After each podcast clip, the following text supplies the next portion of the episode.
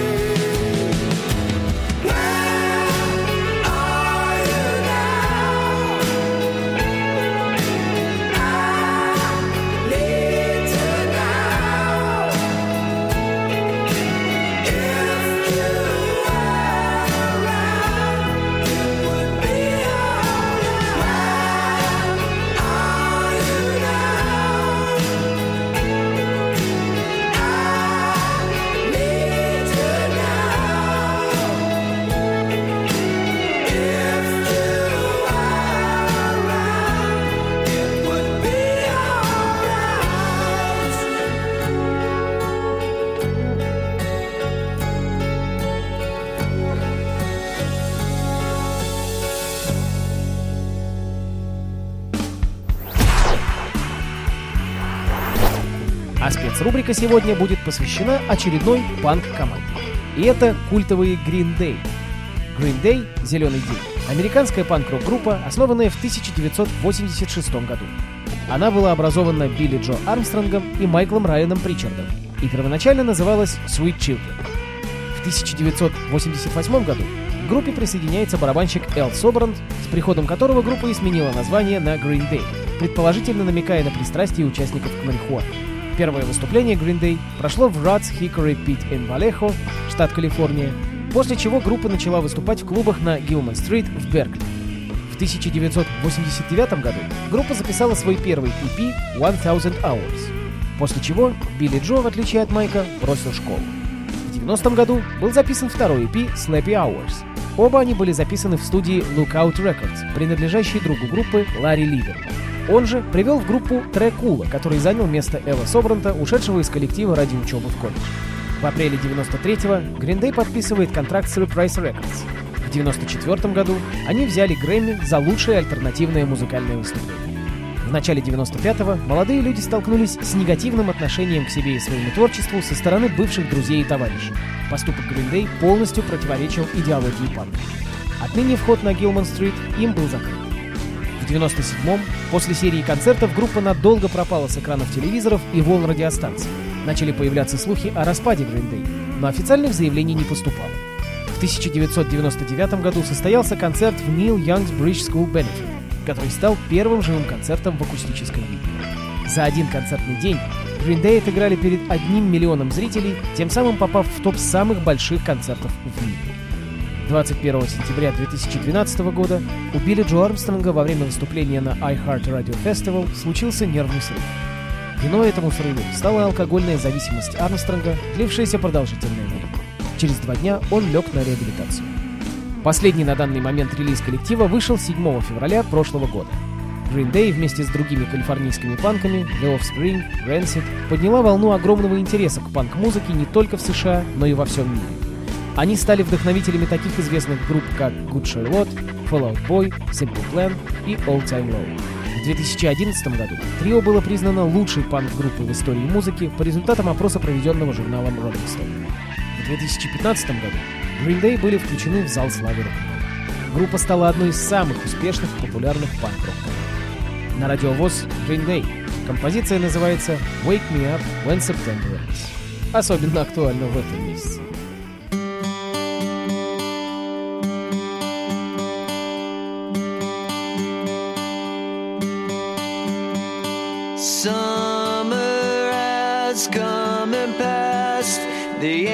Innocent can never last.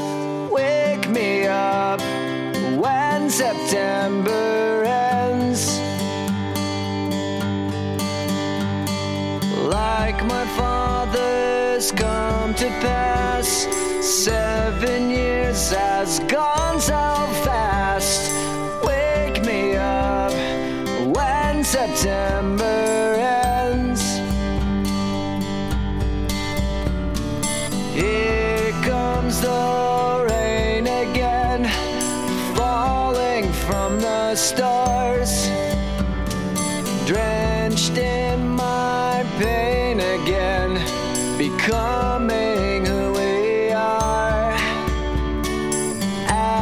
My memory rests, but never forgets what I lost. Wake me up when September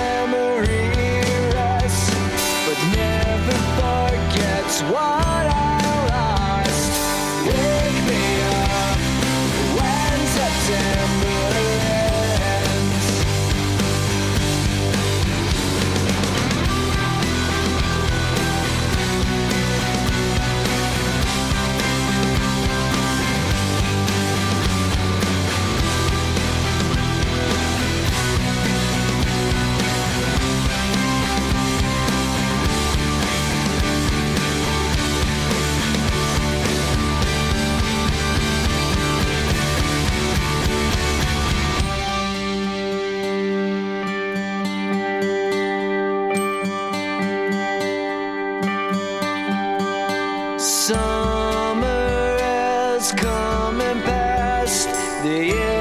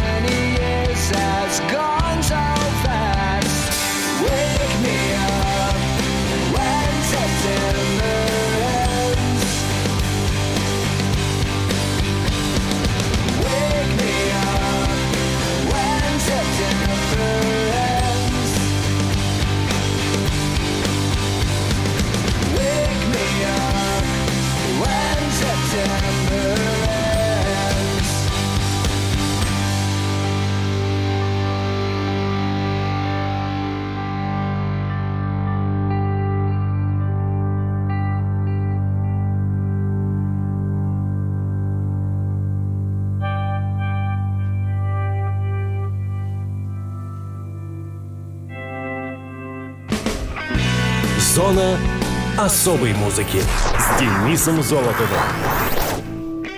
Хочешь услышать о своем любимом исполнителе? Записывай адрес. Зона, дефис музона, собака, яндекс.ру. А на сегодня все. Услышимся.